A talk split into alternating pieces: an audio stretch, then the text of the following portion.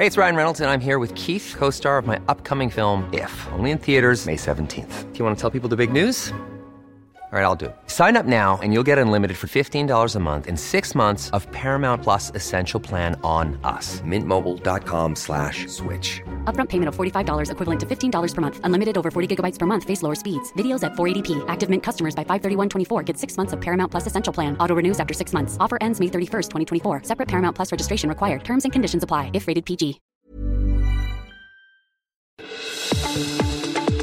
El Heraldo Radio presenta Zona de Noticias con Manuel Zamacona.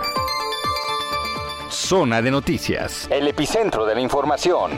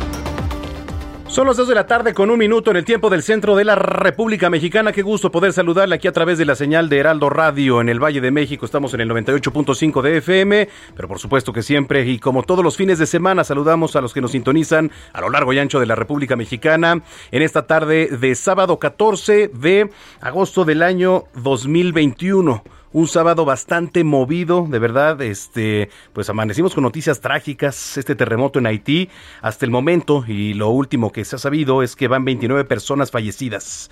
Así que vamos a estar informándole y por supuesto dándole toda la actualización aquí a través de este espacio que es Zona de Noticias. Le saluda Manuel Zamacona con el gusto de siempre y podemos comunicarnos en arroba Zamacona al aire, arroba Zamacona al aire. De hecho, eh, pues desde muy temprano han estado reportando diversos medios de comunicación. Nosotros haremos lo propio. Por ejemplo, la CNN así reportó reportaba esta tragedia en la mañana.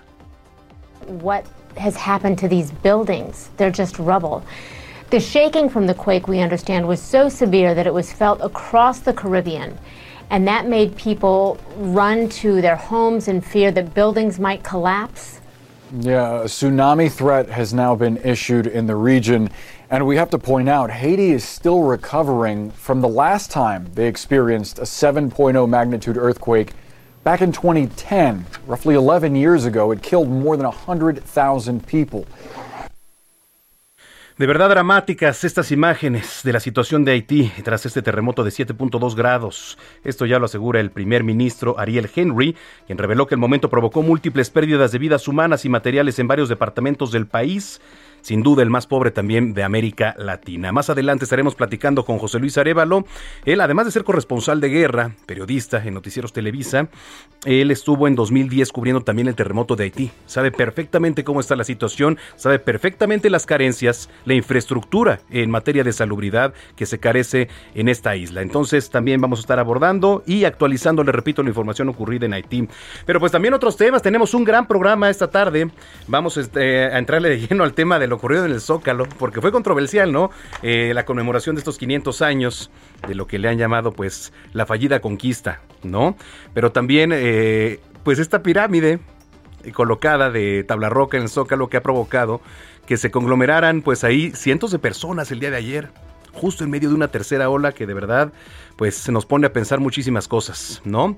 En fin, vamos a estar platicando de ello, vamos a platicar con Alejandro Armenta, un senador Vamos a estar platicando con el senador Armenta porque fíjese que están proponiendo, ahí desde su bancada y su perspectiva, que haya castración química a los violadores, a los pederastas. Entonces, también nos gustaría conocer su opinión y que se ponga en contacto con nosotros. ¿Qué pasa con el regreso a clases? Vamos a estar platicando. Usted, padre de familia, ¿está seguro de regresar a sus hijas, a sus hijos a las aulas? Bueno, en Michoacán ya dijeron que no. Y por lo pronto, el Sindicato Nacional de Trabajadores de la Educación también ha dicho que no. Que no se ha pronunciado, entonces le entraremos al tema. Por supuesto, nuestros colaboradores de cabecera, nuestra chef querida Paulina Abascal, nos estará platicando de algunas delicias culinarias y platicaremos con el abuelo Álvarez, medallista en Tokio 2020. Eh, él fue medalla de bronce junto con Ale Valencia, a quien también estaremos buscando el día de hoy. Así que tenemos un gran programa por delante. Yo soy Manuel Zamacona. Cuando son las 2 de la tarde con 5 minutos, vamos con lo más importante generado hasta el momento. En Soriana, el ahorro es para todos con la oferta de cada día. Hoy sábado 14, aprovecha que la carne de res para azar de 172.90 la bajamos a solo 139.90 el kilo. Hasta 3 kilos por cliente. Soriana, la de todos los mexicanos. agosto 14 o hasta agotar existencia. Aplica restricciones. Aplica en Hiper y Super. Este viernes, por tercer día consecutivo, México rebasó los 22.000 contagios COVID con 22.758. Querétaro, San Luis Potosí y Colima son algunos de los estados que registran alza de contagios. La jefa de gobierno de la Ciudad de México, Claudia Sheinbaum, informó que se están desacelerando los contagios en la capital del país. Digamos que se está desacelerando, por decir así, los contagios. Eh, aún tenemos incremento en los hospitales, pero es menor que el que teníamos hace algunas semanas. Eh, permítanme hacer una analogía, es como si uno fuera a 100 kilómetros por hora en un vehículo y ahora vamos a 20 kilómetros por hora y va cada vez este, disminuyendo esta velocidad hasta que tengamos una situación en donde empiece a disminuir. Entonces lo que hay es una desaceleración que se ve en la positividad también en términos de la estabilidad y una pequeña reducción en el número de casos y en la proporción de casos de los que se hacen pruebas de COVID. Por su parte, el director de Gobierno Digital de la Agencia de Innovación Pública, Eduardo Clark, señaló que en la última semana las hospitalizaciones por COVID se desaceleraron en 49% caso de la Ciudad de México, eh, esta semana se redujo en 49% la velocidad del crecimiento, pasando de 37 hospitalizados más hace una semana a 19 hospitalizados más por día en los últimos 7 días. ayer, por ejemplo, habíamos estado muy estables en los últimos 7 días y tuvimos un, un, ligero incremento. Pero sí estamos muy por debajo de lo que estábamos hace una semana en términos de cómo se está creciendo la ocupación hospitalaria en la ciudad. A partir del lunes 16 de agosto en la Ciudad de México, los centros de convenciones y los congresos tendrán permitido tener un aforo máximo de mil personas con todas las medidas sanitarias.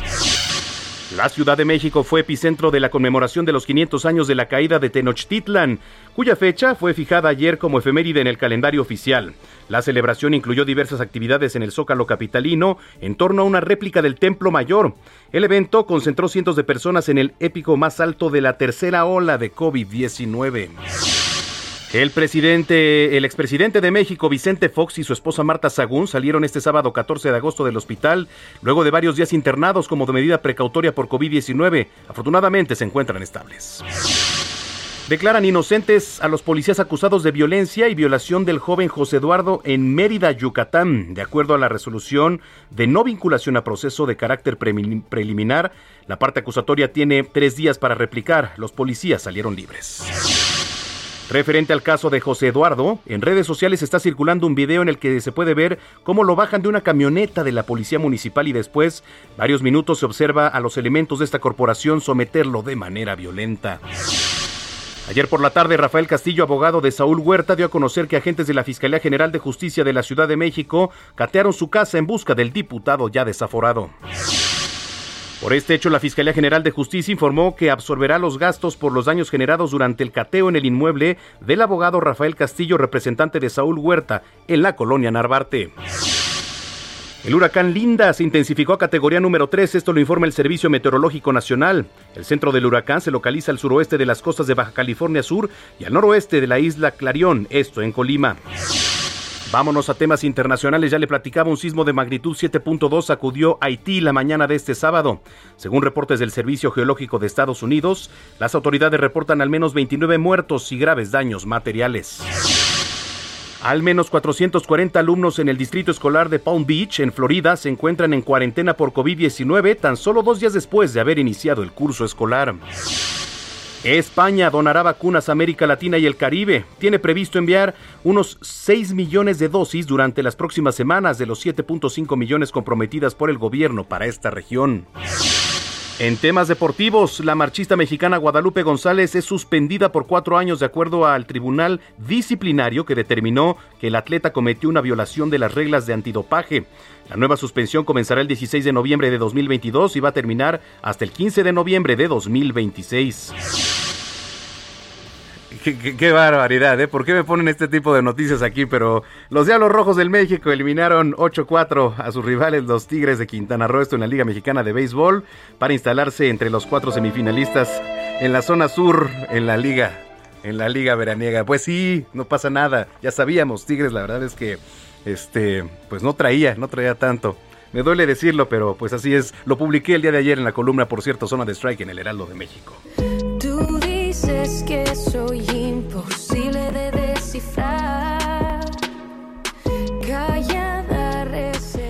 finalmente en los espectáculos, las voces del cantante puertorriqueño Luis Fonsi y de la cantante mexicana Joy Huerta sonarán junto a las de otros artistas de todo el mundo. Esto en un espectáculo con nuevas versiones de las canciones de las películas de Disney. Sentimientos a mí no se me dan, pero lo voy a intentar.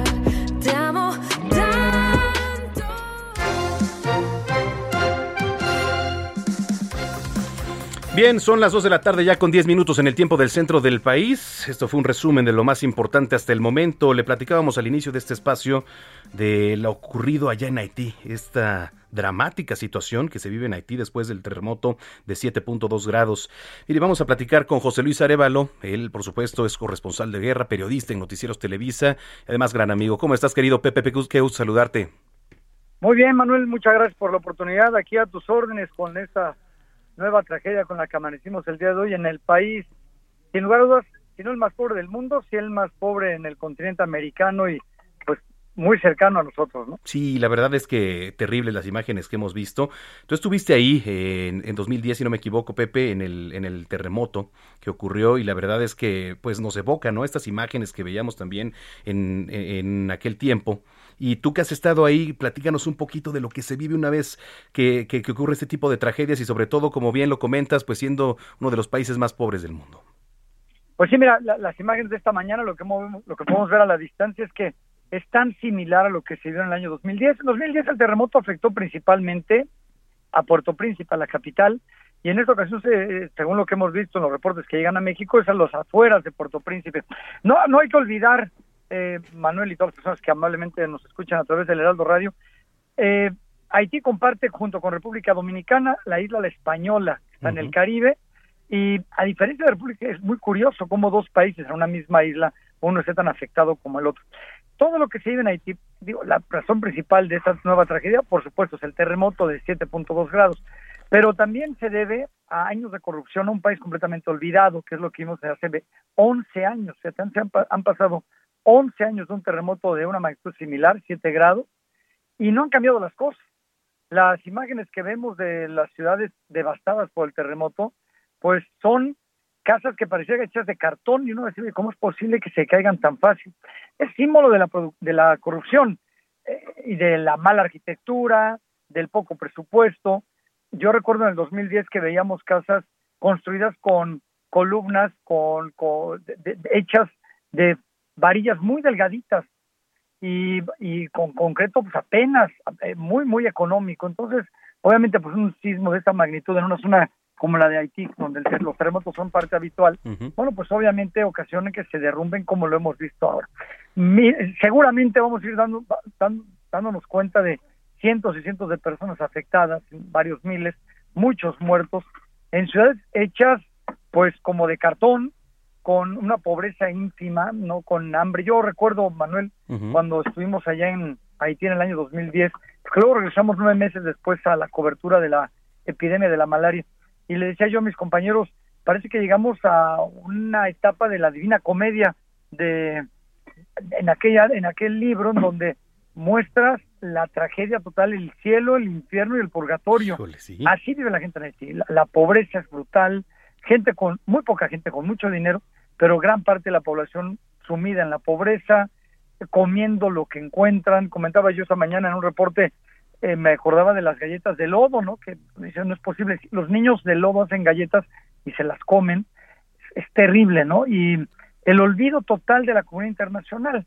que eso es lo que hay que hacerle un llamado a las autoridades, ¿no? De, de países extranjeros que no se olviden de Haití como lo han hecho durante tantos años, pero la desconfianza que ha ocasionado regímenes completamente corruptos o dictatoriales. ¿no? Sí, y, ni hablar de la infraestructura en, en, servicios médicos, ¿no? Porque para atender este tipo de situaciones a veces es escasa o nula. Pues mira, eh, ha de ser la historia igual que en 2010, yo no creo que haya cambiado para nada.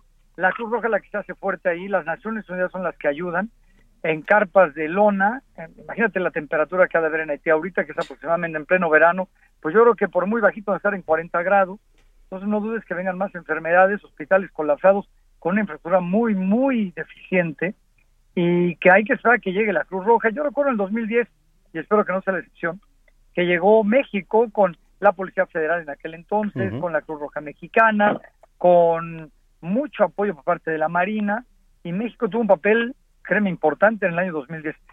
Esperemos que este año pues voltemos también la vista a un país relativamente hermano, no, no, no compartimos el idioma como a diferencia de República Dominicana, Haití es muy distinto, pero pues son países, somos países vecinos, ¿no? Entonces sí, es un país completamente devastado y las imágenes son terribles. Y no hay que olvidar otra cosa importante, Manuel, el tema del vudú, de la religión, Oh, sí. en donde no te permiten eh, recuperar cuerpos si no eres familiar, todos los dejan ahí hasta que un familiar llegue y los recupere. Eso es un problema también para las eh, eh, la comunidad internacional, la Cruz Roja Internacional que pueda llegar, porque no pueden levantar cuerpos, se tienen que quedar ahí.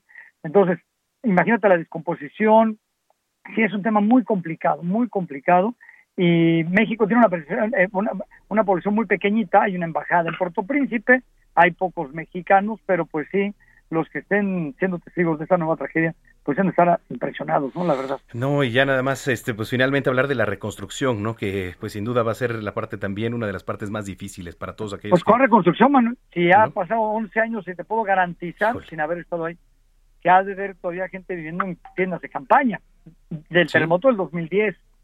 Entonces, sí, eh, la comunidad internacional se acuerda de Haití al, al principio de sus tragedias, pero pasa otra vez y sigue lo mismo. No, no es un país atractivo en, por muchas razones, aunque tiene una costa muy bonita donde llegan cruceros, pero ahorita no hay cruceros por la pandemia. Uh -huh. Viven de la caña como países del, como todos los países del Caribe, de algunos productos del campo, pero realmente completamente devastado. Entonces, sí, sí, sí están olvidados de la mano de Dios y la verdad yo creo que va a tardar muchos años más en recuperarse. Hace dos meses estábamos hablando de un magnicidio, recuerda, ¿Sí? matan al presidente y a pesar de esto las cosas pues, siguen igual, ¿no? Entonces sí, es muy lamentable que siendo un país del continente americano tan olvidado y que forma parte de una isla donde está República Dominicana que vive mucho mejor. Es de esperarse que Dominicana cierre su frontera. Tú de Puerto Príncipe a, a, a, a Santo Domingo uh -huh. haces cuatro horas en carretera, pero hay una frontera que la, la, la, cierran de manera inmediata para evitar la llegada de haitianos que crucen la frontera y se vayan a territorio dominicano. Los dominicanos realmente pues no ven con buenos ojos a los haitianos, claro. porque es un país muy olvidado. Entonces, pues otra tragedia, ¿no? Otra vez Haití en las primeras planas y en una situación muy complicada. Qué terrible. Oye, Pepe, pues yo te agradezco mucho que nos hayas puesto en contexto y sobre todo un panorama de lo que ya viviste, estuviste ahí hace algunos años y de lo que seguramente viene. Oye, pues muchas gracias, te mando un abrazo como siempre. Abrazo, querido Manuel, y aquí estamos a la orden para lo que se necesite en Heraldo Radio. Gracias. Gracias, gracias de verdad. Es José Luis Arevalo, corresponsal de guerra, periodista y en Noticieros Televisa, también en Televisión Mexiquense. Y hoy aquí con nosotros analizando este tema y, por supuesto, poniéndonos un panorama eh, nada alentador con lo que ocurre allá en Haití. Las dos de la tarde ya con 18 minutos. En Michoacán, ya el Sindicato de Trabajadores de la Educación, eh, la sección número 18, el CENTE, que dijo no regresaremos a clases presenciales a finales de agosto. Amanda Bautista, corresponsal allá en Michoacán, qué gusto saludarte. ¿Qué tal? Muy buenas tardes a ti, a tu auditorio. Efectivamente, la sección 18 dice que se suma a la Coordinadora Nacional de Trabajadores de la Educación, también sección 18, que anuncia que no regresarán a clases presenciales. Juan Manuel Macedo Negrete, dirigente del Comité Ejecutivo Delegacional de la D36 de la sección 18, consideró que no se cumplen con las condiciones sanitarias para que los alumnos y docentes michoacanos retomen sus actividades de manera presencial. La postura de los agremiados a la CENTE es de esperar a que baje la ola de contagios de COVID-19 por, y por el momento él aseguró de manera textual no regresamos, no existen las condiciones. Comentó que existe un alto porcentaje de escuelas de educación básica en todo el estado que no cuentan ni con el servicio de agua potable, lo que los pondría en un riesgo de no poder realizar lo elemental de limpieza personal y diariamente realizar el aseo de los salones donde incluso en algunas escuelas no tienen intendentes y son los propios niños quienes cumplen con estas labores.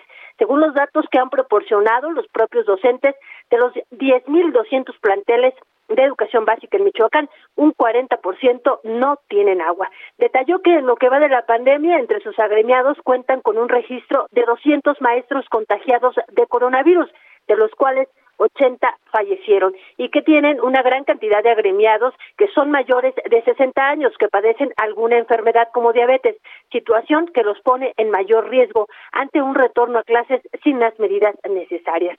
Macero Negrete señaló que además entre los padres de familia existen dudas diversas que no han sido resueltas por la Secretaría de Educación Federal.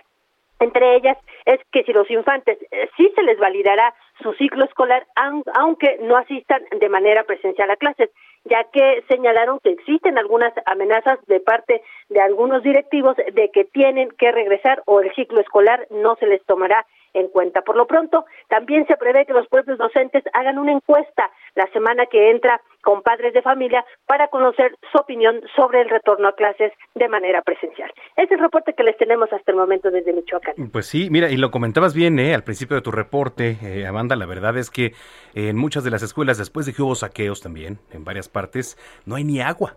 O sea, quieren tener medidas sanitarias, pero ni siquiera hay agua para que se laven los niños, las niñas las manos. O sea, quieren mandar de regreso a clases. Ya el presidente hoy, este, y el día de ayer también se ha pronunciado. Ha dicho, vamos a tener, sí, eh, todas las medidas, y si un niño sale contagiado, lo vamos a cuidar y eso, pero ¿realmente es necesario? O sea, la verdad es para, para ponerse a pensar. Pero en fin, bueno, pues estamos muy pendientes de lo que ocurra ya. Gracias, Amanda, por tu reporte.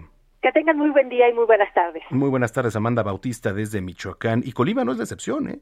A ver, eh, Colima sigue sin frenar el contagio acelerado de COVID-19 que inició hace cuatro semanas. Fíjese, en la última jornada rompió por novena ocasión su récord diarios de casos con 479 frente a la primera y la segunda ola, que no rebasó los 130. Pero bueno, pues ahí está. Son las 2 de la tarde con 22 minutos ya.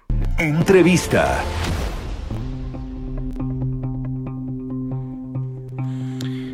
Mire, también eh, le adelantaba al inicio de este espacio, el senador de Morena, Alejandro Armenta, propuso una iniciativa para promover la inhibición hormonal en abusadores y pederastas. ¿Qué quiere decir esto? Castración química contra quienes cometen ese delito. En la línea telefónica, el senador Alejandro Armenta. ¿Cómo está, senador? Gusto saludarlo. Muy buenas tardes. Manuel, buenas tardes. Claro que debemos de tomar decisiones contundentes. Gracias por esta oportunidad de comunicación. Al contrario, quisiera que nos platicara un poquito más a fondo de esta iniciativa, por favor, senador. Eh, Manuel, la inhibición hormonal o castración química no es la amputación de un miembro eh, sexual, no es, no es la amputación física, es el uso de medicamentos, de fármacos para detener, limitar la libido, que es la acción que genera el estímulo sexual entre los pedófilos. Esto, nos lleva a entender por qué, por qué tomar una decisión de esta naturaleza. Porque México, según la Organización del Comercio, la OCDE, es el primer país en el mundo donde mayor eh, daño sexual se tiene en los niños. Es el país donde mayor eh, afectaciones a los menores se da en el mundo. Uno de cada cuatro niñas, una de cada cuatro niñas o uno de cada seis niños, antes de llegar a su edad adulta, son violados en México. Sin duda hay que tomar decisiones fuertes, contundentes contra los violadores. Y esto, y esto implica dejar a un lado la subjetividad que representa que en una campaña política surgen acusaciones. Lo que hay que hacer es tomar decisiones fuertes, como el hecho de que eh, eliminamos la prescripción de los delitos sexuales. Eso ya lo hicimos en abril de este año. Eh, ya eh, quien comete un delito eh, de orden sexual a los menores eh, no no tiene eh, prescripción este delincuente y se le puede acusar en cualquier momento. Oiga, senador, mire, está, está interesantísimo el tema, por favor no me vaya a colgar, tenemos que ir a hacer una pausa, pero regresamos con usted para seguir platicando, ¿no? Por favor. Claro que sí. Mire, estamos Claro platicando con el senador Alejandro Armenta sobre esta iniciativa para promover la inhibición hormonal en abusadores y pederastas. Está usted en zona de noticias aquí a través de la señal de Heraldo Radio. No le cambie, está muy bueno.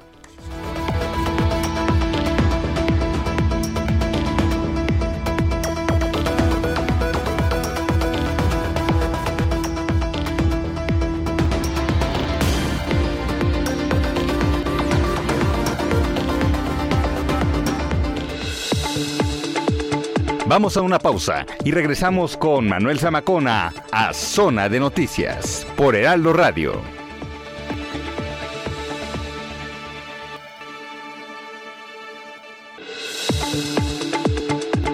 Ya estamos de vuelta. Zona de Noticias con Manuel Zamacona.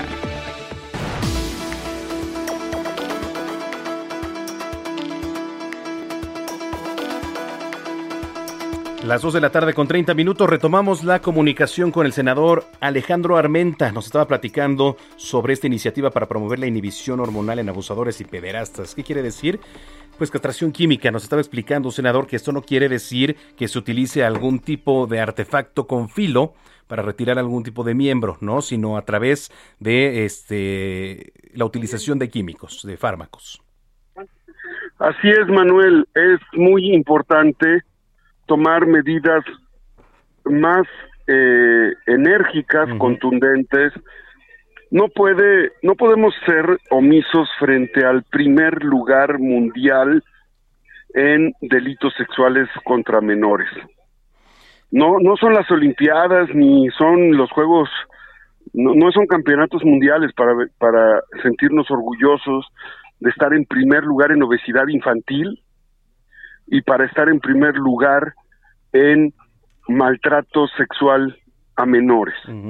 Digo, sin duda va, va a causar bastante eh, controversia, ¿no? De, de aprobarse, por supuesto, porque para empezar, eh, derechos humanos, ¿no? También seguramente por ahí. Ah, hay que decirle, hay que decirle a los radicales de los derechos humanos, hay que decirles si ellos han tenido la experiencia de un familiar cercano violado por un pederasta. Hay que preguntarles. Porque solamente quien vive el acoso o el maltrato sexual o el daño psicológico puede entender esto. Yo entiendo que hay que respetar los derechos humanos, pero ¿quién cuida a los menores? Claro. que hay, hay que preguntarles a ellos qué es que sí hay que decirles hay que explicarles qué es la castración química porque la castración química es eh, tomar medicamentos tomar fármacos Manuel para que la libido el impulso sexual violento que lleva a un pedófilo a actuar violentamente con un menor disminuye de un 50 a un 7%. Sí, ¿y qué le dicen sus otros compañeros de bancada sobre esta iniciativa, senador? Bueno, nosotros hemos aprobado en el Senado iniciativas fuertes. Aprobamos, aprobamos ya el que se elimine la prescripción de los delitos sexuales y aprobamos eliminar el- el casamiento, el matrimonio en menores de edad. Sabíamos que en México, como en muchos otros países, en ciertas regiones culturalmente se vendían a las menores de edad. ¿Cuántas veces no hemos sabido de historias de transacciones económicas de lamentablemente padres que vendían a las hijas para casarlas por intereses económicos?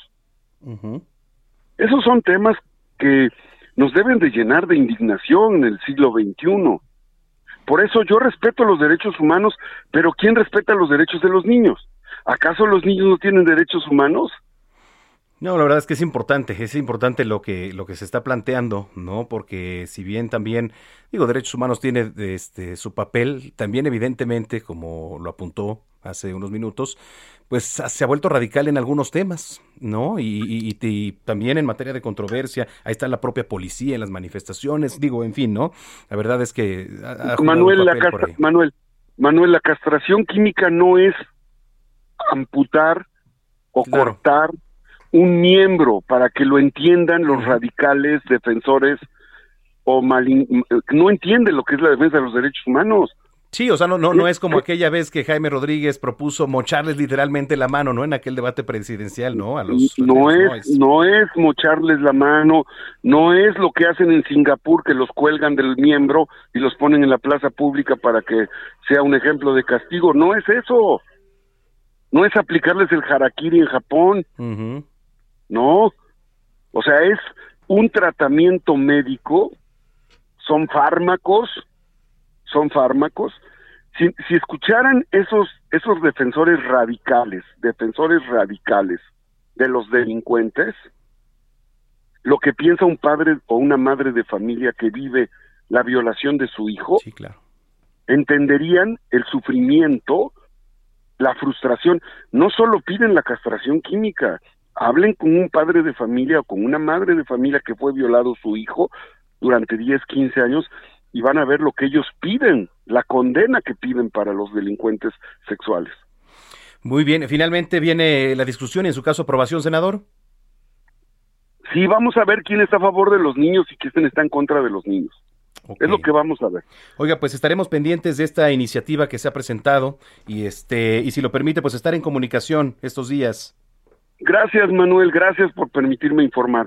La castración química, la inhibición hormonal, es un procedimiento químico que es muy noble, que es muy noble frente a la conducta delictiva perversa uh -huh. de un pedófilo.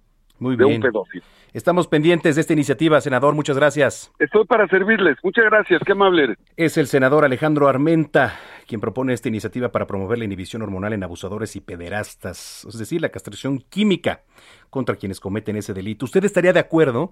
Platíquenme, aquí voy a leer sus comentarios, arroba Samacona al aire, arroba Samacona al aire y en unos minutos más me gustaría también eh, tener sus puntos de vista y sus opiniones. Las 2 de la tarde con 36 minutos. En Soriana bajamos los precios, ven y compruébalo. Yogur Play natural de un kilo, Activia bebible ciruela pasa paquete de 6 o Danonino fresa Petit Suisse de 336 gramos, compras uno y el segundo al 50% de descuento. Soriana, la de todos los mexicanos. Agosto 29, códigos seleccionados aplica sobre el mismo artículo. Aplica restricciones. Aplica en Hiper y Super. Entrevista. Mire, hablar de los medicamentos genéricos, hablar de los medicamentos genéricos siempre es generar duda. ¿Sobre qué? Sobre su calidad, sobre la seguridad, sobre la eficacia y sin embargo se someten estrictos controles de calidad y estándares mundiales, de la misma manera que los medicamentos de patente. Y vamos a platicar sobre el tema en línea telefónica la doctora María de Lourdes Martínez, médico general egresada de la Universidad de Guadalajara y asesor médico de Grupo PISA. Qué gusto tenerla por aquí, doctora. Al contrario, Manuel, muy buenas tardes para ti y todo tu auditorio. Muchas gracias. Mire, para empezar a poner en contexto y para poner este definiciones, para empezar, ¿qué es un medicamento genérico? Gracias, Manuel. Mira, un medicamento genérico es creado para ser igual a un medicamento de marca o de patente. Esto quiere decir que una vez que el medicamento de patente como tal vence su patente, que está considerada aproximadamente entre 5 y 20 años, dependiendo de, de lo que le otorgue la autoridad en todo el mundo, eh, libera su formulación y esta es publicada eh, dependiendo de cada país, por ejemplo aquí en México mediante la farmacopea, y en ese momento la industria farmacéutica de medicamentos genéricos, por ejemplo, en este caso eh, PISA Farmacéutica, que cuenta con la infraestructura y el recurso económico para fabricar el medicamento, pues inicia su proceso para solicitar a la autoridad su registro sanitario para su fabricación y comercialización. Aquí es importante decirte que muchas veces incluso las farmacéuticas de medicamentos de patente cuentan también con su línea de medicamentos genéricos. Ok, a ver, eh, la diferencia entre un medicamento de marca mm, o uno de patente, porque también todavía genera muchas dudas, ¿no? Entre las personas, híjole, es que si compro genérico a lo mejor no es la misma eficacia, ¿no? De, o que, que puede causar uno de patente. No, al contrario, un medicamento genérico es igual que un medicamento de marca en cuanto a su dosis, su seguridad, su eficacia, su potencia, la estabilidad en el caso de, de los medicamentos como tal que son inyectables o, o de vía parenteral, la calidad, la forma en la que se toma en el caso de los medicamentos orales y la forma en que se debe de utilizar. Los medicamentos genéricos incluso utilizan los mismos ingredientes activos que los medicamentos de marca y funcionan exactamente de la misma manera, por lo que tienen incluso tanto los mismos riesgos como los mismos beneficios que un medicamento de marca. ¿Y por qué a veces cuestan menos o tienen menor costo, doctora? Ah, pues porque los medicamentos genéricos se ahorran todos los estudios que se hacen en los animales y los estudios clínicos que se hacen en humanos que la autoridad de cada país les exigió a los medicamentos de patente para demostrar su seguridad y eficacia. La reducción del costo inicial de investigación significa que aunque los medicamentos genéricos tienen el mismo efecto terapéutico que sus equivalentes de marca, generalmente se venden pues con descuentos sustanciales, por lo menos un 30% menor, que de hecho esto lo establece la Organización Mundial de la Salud, en comparación con el medicamento de marca. Ok, ah, bueno, y algo muy importante, a ver, también cuál es la diferencia entre un medicamento similar y uno de eh, y uno genérico. En realidad el término similar eh, es para es una marca, es como tal una marca de medicamentos genéricos. Mm, eh, al igual que Pisa Farmacéutica y igual que otras empresas de medicamentos genéricos, este como tal utilizan medicamentos genéricos, pero el término similar es una marca. correcto. Bueno, pues eso es muy importante. Y ya finalmente, ¿qué debe tener un medicamento genérico para obtener un registro sanitario y ser comercializado? Creo que también eso es, es importante, doctor. Manuel, este tema es muy importante porque todos los medicamentos genéricos, todos, los de PISA y los de todo, lo, como tal de todas las las industrias farmacéuticas de medicamentos genéricos deben de presentar ante la autoridad estudios de equivalencia. Es decir, la autoridad sanitaria, en este caso, nombra a terceros autorizados para que ellos designen si el medicamento genérico es o no bioequivalente al medicamento de marca. Es decir, que contienen el mismo principio activo, que tienen la misma potencia, que tienen la misma forma farmacéutica, la misma vía de administración, las mismas indicaciones de uso, eh, en realidad que son exactamente iguales. Perfecto. Oiga, me dio mucho gusto y siempre es importante eh, estar enterado y saber cuál es la diferencia, ¿no? ¿Cuál es el proceso de todos estos medicamentos? Le agradezco mucho de verdad, doctora. Al contrario, te agradezco a ti mucho el espacio y también a todo tu auditorio. Muchísimas gracias. Es la doctora María de Lourdes Martínez, médico general egresada de la Universidad de Guadalajara y asesor médico de Grupo PISA. Muchas gracias. Oiga, ya nos escribe la gente, dice por acá Adriana. Felicidades, eh, la entrevista con el senador Armento, ojalá que se apruebe la ley, como bien dice el senador, veremos quién está a favor de los niños y quién no. Bueno, pues yo lo invito a que haga lo propio y nos escriba en arroba samacona al aire, 2 de la tarde, 42 minutos. Contrastando ideas con Julio Jiménez.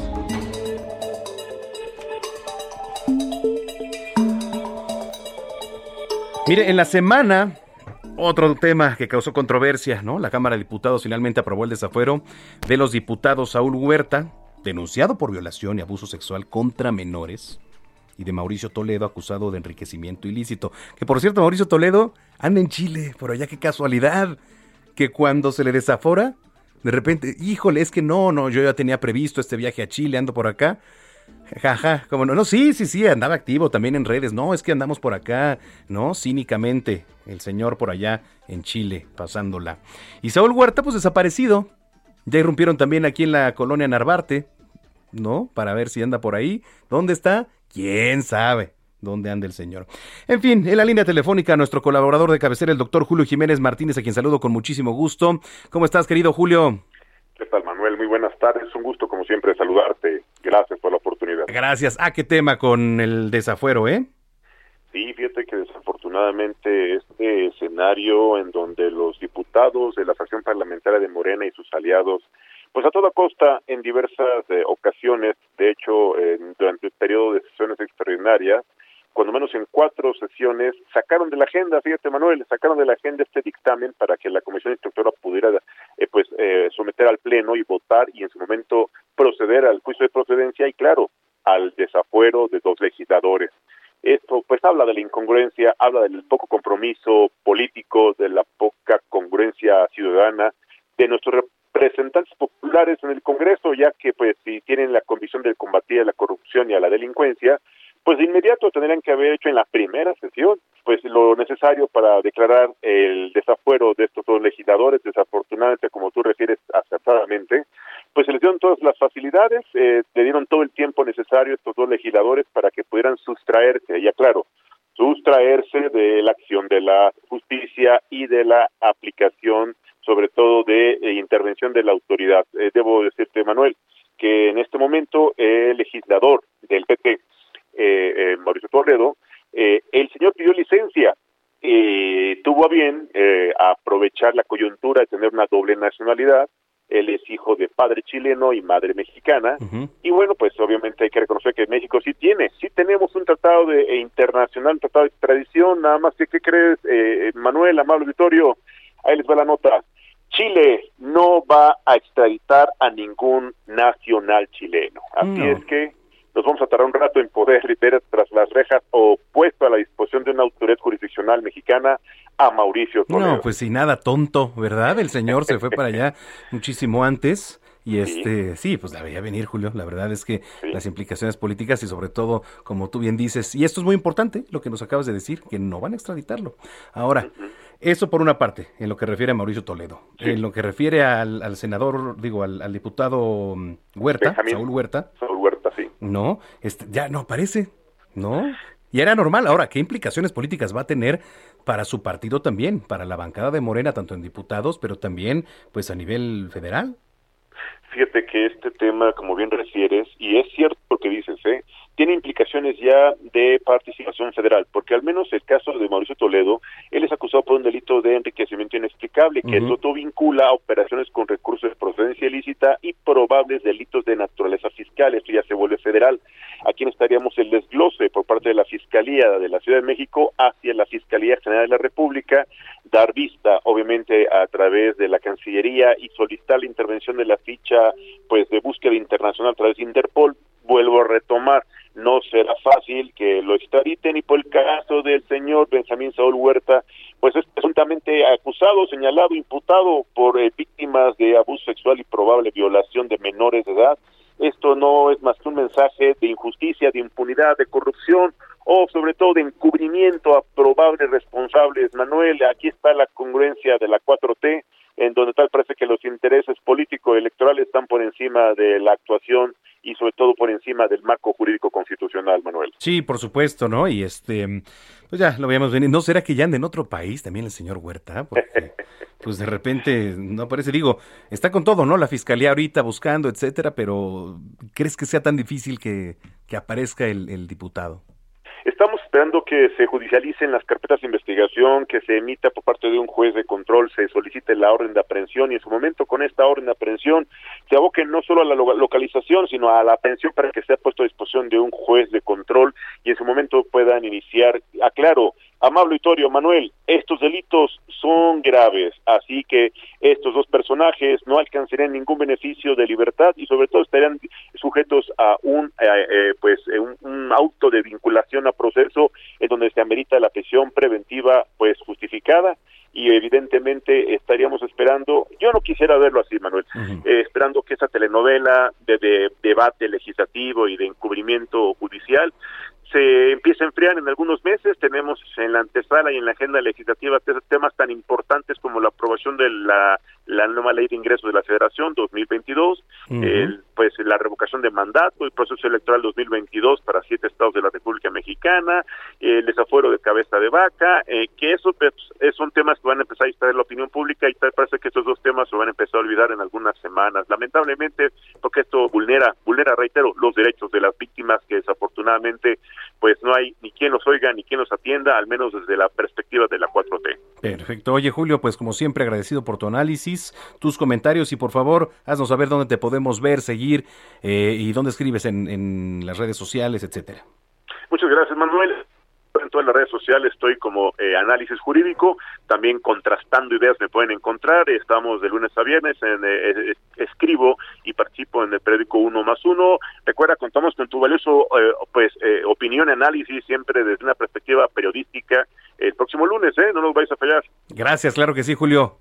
Muchas gracias. Excelente fin de semana. Excelente fin de semana. El doctor Julio Jiménez Martínez, colaborador de este espacio. Dos de la tarde con 49 minutos. Tecnología, gadgets, redes sociales.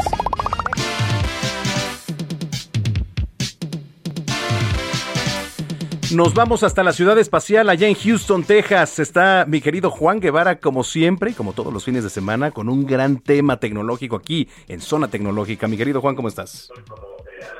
¿Cómo estamos, mi querido Zamacona? Saludos desde Houston. Fíjate que eh, hay una nueva modalidad eh, que es importante que nuestra audiencia conozca, que es la modalidad de extorsión por redes sociales. Mm, Esto, fíjate que me, me, nuestra audiencia pudiera pensar, oh, bueno, pues sucede nada más en México. No, no solamente en México, está rampante eh, en los Estados Unidos. Y déjenme decirles en qué, eh, en, en, qué es o cómo funciona. Eh, hackers en Pakistán y en la India lo que han hecho es van a o han diseñado un sistema de redes sociales para poder ridiculizarte en Internet y entonces pedirte dinero a cambio. ¿Cómo funciona? Sacan una fotografía de alguna persona, eh, le ponen eh, está quebrado, está esto, está el otro, eh, y lo empiezan a poner en las publicaciones que hacen estas personas en redes sociales y les ponen un número de teléfono para que puedan llamar. Esto está empezando a suceder muchísimo. Insisto, eh, hemos colaborado en alguna, de algunas maneras en, en encontrar a estos hackers en Pakistán. Acabamos de terminar una investigación con ellos acabamos de entregarlos a las autoridades hace esta semana precisamente en donde un grupo de 10 pakistaníes lo que estaban haciendo es iban a las a, las a las páginas de Facebook en donde eh, pues prácticamente eh, si alguien pone una, página de Facebook en el internet para promocionar sus productos o servicios lo que hacían es, bueno, ponían este tipo de publicaciones en Internet con la foto de los dueños o la foto del producto, tratando de ridiculizar o tratando de, de, decir mentiras acerca de un producto. Vamos a pensar que tienes un producto milagro y este producto no funciona, este producto es una porquería, etcétera, o eh, los dueños son esto, o etcétera. Entonces, te ponían este número de teléfono, la gente llamaba y es cuando te piden un tipo de extorsión a través de criptomoneda, en este caso eh, eh, Bitcoin, ¿de acuerdo? Y te, es cuando te amenazan que si no les pasas la rentita, ¿sí? Empiezan a contribuir o empiezan a hacer esto de manera constante. Entonces, ¿qué es lo que tiene que hacer nuestra audiencia? Primero, para protegerse de que este tipo de cosas no tengan impacto y, y segundo, qué hacer en el caso de que le suceda. ¿Sí? Eso es muy importante. Número uno, en primer lugar, la forma en la que estos hackers hacen es, utilizan perfiles de Facebook falsos, porque pues, obviamente no tienen el carácter como para decir o señalar algo, sino lo hacen a través de perfiles falsos. Entonces, cuando alguien escriba alguna circunstancia en sus redes sociales, ya sea en Facebook de su negocio, lo que ustedes quieran, tienen que tener pues si no tienen el presupuesto para tener un community manager, es muy importante que tengan, que estén monitoreando lo que la gente escribe de ustedes en sus redes, ¿sí? Muy importante para que ustedes puedan detectar estos perfiles falsos, los famosos trolls, ¿sí? Que entonces ellos, y que puedan detectar estos perfiles. ¿Cómo pueden detectar un perfil falso? Bueno, un perfil falso un perfil, un perfil hackeado es aquel perfil que acaba de ser creado hace uno, o dos, tres días, o que no tiene publicaciones constantes. Hay una diferencia muy clara entre un perfil vivo y un perfil falso. Los perfiles vivos, pues son los que están publicando constantemente, tienen sus historias, ponen fotografías, se nota que existe interacción, ¿sí? Un perfil falso tiene una foto del 2017, una en el 2019, o en el 2021, o no tiene publicaciones hace tres años y de repente empezó a publicar. Entonces, esos perfiles hay que detectarlos e inmediatamente hacer dos cosas. Uno, bloquearlos y reportarlos a la red social. Bajo ninguna circunstancia llamen por teléfono, tengan algún tipo de contacto con estas personas, porque ahora este tipo de actividades no solamente son inherentes a Estados Unidos o a México, pueden estarte tratando de hackear de Pakistán y vives en, ¿cómo se llama?, en la Ciudad de México. por supuesto. O, me explico, entonces es muy importante que no exista contactos. este tipo de hackers tienen un pool o una serie de perfiles falsos que van a empezar a atacar sus redes sociales si es que lo quieren hacer tres, cuatro, cinco días. Después se les acaban los perfiles falsos y entonces ya no tienen, ya no tienen con qué eh, eh, atacarte, ¿no? Entonces es muy importante que los bloqueen, los reporten a Facebook, muy importante, y que además de bajo ninguna circunstancia los contacten, porque les van a poner un número, les van a decir que nos llame eh, Pedro Pérez Martínez, el que tú quieras. ¿Sí me explico? Sí, que, sí, sí. Que, que les van a poner un número para que ustedes llamen y se puedan comunicar. Bajo ninguna circunstancia es importante bloquearlos y hay que estar muy pendientes porque esto está empezando a volverse muy popular y es muy importante que la gente tenga esto en perspectiva. Qué importante lo que nos cuentas. Tenemos 15 segundos. eh, tus redes sociales, mi querido Juan, para la gente que se quedó con alguna Ah, duda. Claro que sí, mándenme sus dudas a Juan Guevara TV, se lo repito, se lo repito, Juan Guevara TV para comentar sus preguntas y comentarios aquí en Zona de Noticias. Te mando un abrazo, Juan. Un abrazo, saludos. Son las 14.55. Vamos a una pausa y regresamos con Manuel Zamacona a Zona de Noticias por Heraldo Radio.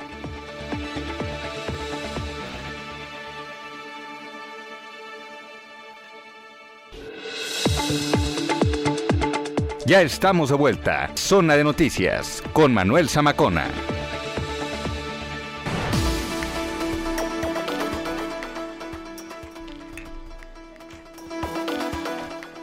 Son las 3 de la tarde en punto, ya en el tiempo del centro de la República Mexicana. Gracias por continuar con nosotros en Zona de Noticias, entrando de lleno a la segunda hora. Bueno, vaya primera que tuvimos, ¿eh? con bastante carga informativa, eh, con lo de Haití y luego la polémica que ha causado esta iniciativa que presentó el senador Alejandro Armenta, castración química para pederastas, ¿no? Pedófilos, gente que abuse de los menores. ¿No? ¿Usted qué opina? Por acá ya nos escribió Adriana que dice felicidades por la entrevista con el senador Armento. Ojalá se apruebe la ley y como bien dice el senador, veremos quién está a favor de las niñas o niños y quién no. Nos escribe Gilberto M. Cruz. Los violadores de infantes no tienen derechos humanos. Sí a la castración, no solo destruyen la vida del niño, sino de la familia entera. Muchas gracias, Gilberto, también por tus comentarios. Y gracias a usted por seguirnos a través de las redes sociales. Arroba Samacona al aire. ¿Usted estaría de acuerdo en la castración química? Ojo, no es castración con algún tipo de bisturí o artefacto filoso. Únicamente es castración química para inhibir esa sensación. Entonces, arroba Samacón al aire, leo sus comentarios. Tenemos mucho por delante. Qué bueno que nos está escuchando en el Valle de México en el 98.5 de FM y también a lo largo y ancho de la República Mexicana. Saludamos, que no lo hicimos al principio aquí, a los que nos ven a través del canal 21 en Now Media TV allá en Chicago, que es bastante población, ¿verdad, Gina? Así También es. la que nos sigue. Y eh, invitarlos a participar y visitar nuestra página www.heraldodemexico.com.mx con la mejor actualización y los temas que están en tendencia en este momento. Oiga, usted estuvo por ayer en la plancha del Zócalo Capitalino. No, que. Buenas tardes. Eh, Buenas tardes, Gina. ¿Cómo tardes estás? Gina Monroy, que ya está aquí, es Sí. nuestra jefa de información. Qué barbaridad. eh, qué ¿Viste las imágenes? tanta polémica causó. Pues es que pues sí, a veces es de crear un poquito de conciencia, ¿no? O sea, sí Sí. estuvo muy bonito el espectáculo. Pero creo que también la reflexión es para uno mismo, ¿no? Claro. Eh, a- exponernos a esto. Sin, yo vi las imágenes y había personas sin cubrebocas, sin sana distancia, eh, gritando, o sea, una falta de respeto creo que para los demás también. Sí, por supuesto, porque estamos, hay que recordar, eh, en medio de esta tercera ola con la variante Delta. Así es. No, entonces, pues la verdad está de pensarse.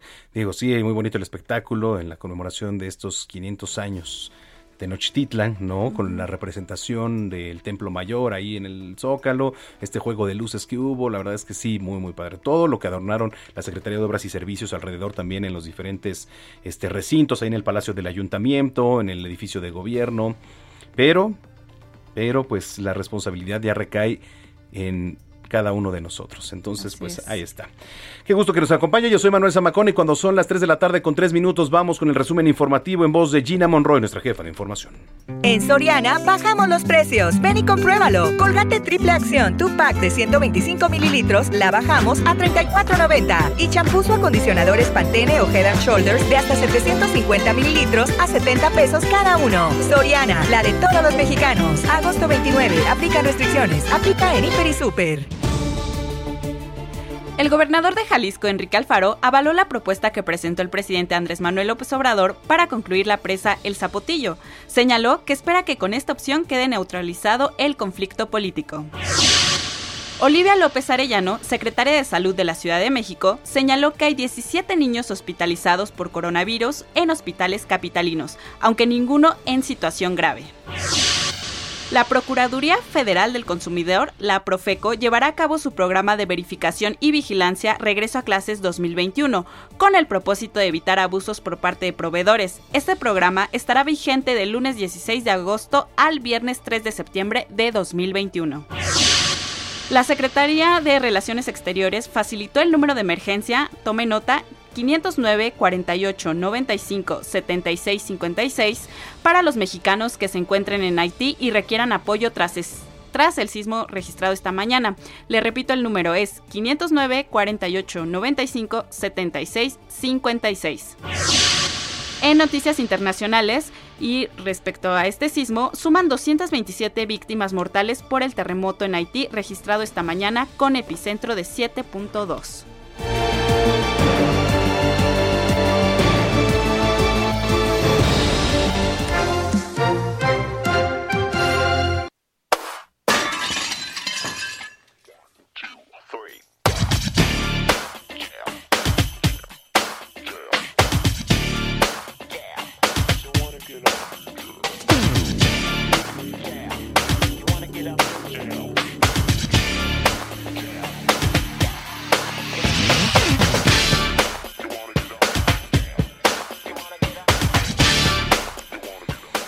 14 de agosto de 1985, el rey del pop, Michael Jackson, ganó una oferta sobre Paul McCartney y Yoko Ono para asegurar el catálogo de ATV Music Publishing con la cantidad de 47.5 millones de dólares, con la cual obtuvo los derechos de más de 250 canciones escritas por John Lennon y Paul McCartney. Esto es Jam de Michael Jackson.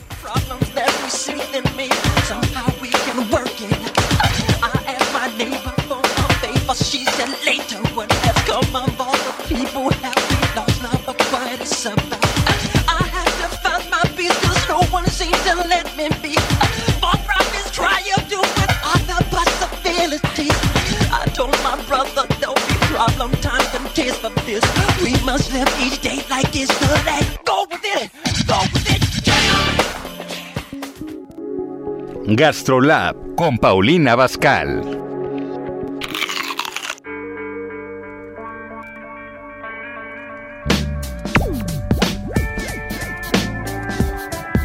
Siempre se me hace agua la boca cada vez que eh, entramos de lleno ya con tu sección, mi querida Paulina Abascal. ¿Cómo estás? Bien, ¿y tú, Manuel? Pues bien, aquí con el gusto de saludarte como cada fin de semana. Ah, igualmente. ¿Cómo va todo? Va todo muy bien, va todo bien. Bueno, dependiendo, ¿no?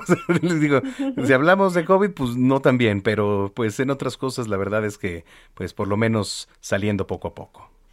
Qué bueno, Manuel. Oye, pues sí te tengo una receta que creo que a la gente le va a gustar, porque ya sabes que hoy más que nunca no estamos para desperdiciar nada de comida. No, no, no, a ver, ¿con qué nos vamos a ir hoy? Mira, seguro te ha pasado que se queda un bolillo, una telera, una bagueta ahí en la despensa de tu casa, y entonces hice una ensalada de pan que te va a parecer maravillosa. A ver, ensalada de pan, y es que sí es cierto, ¿eh? de repente se nos quedan por ahí, este pues sí, no, no podemos desperdiciar nada. Sí, pues justamente ese pan, que ya tienes durito, lo vas a cortar en cuadritos como del tamaño de un dado. ¿Ok? Ok. Y bueno, vas a poner ahí en una sartén unas tres rebanadas de tocino, puede ser de cerdo, puede ser de pavo, con media cucharadita de ajo picado. Y lo vas a empezar ahí a que se empiece a salir toda la grasa del tocino, que es justamente con lo que vamos a freír el pan.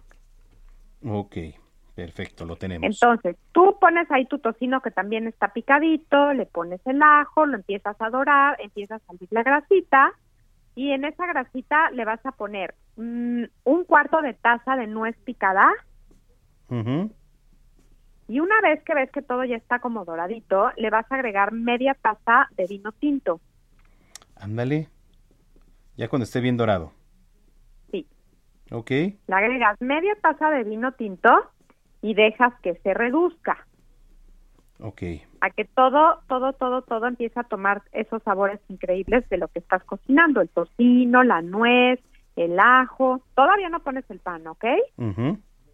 Ya que tienes ahí eh, esta reducción, le vas a agregar otra media taza de vino tinto y le vas a agregar una cucharada de miel de abeja. Ok, espero que en casa estén apuntando, igual que lo estoy haciendo yo. Agregar media taza de vino tinto con una cucharada.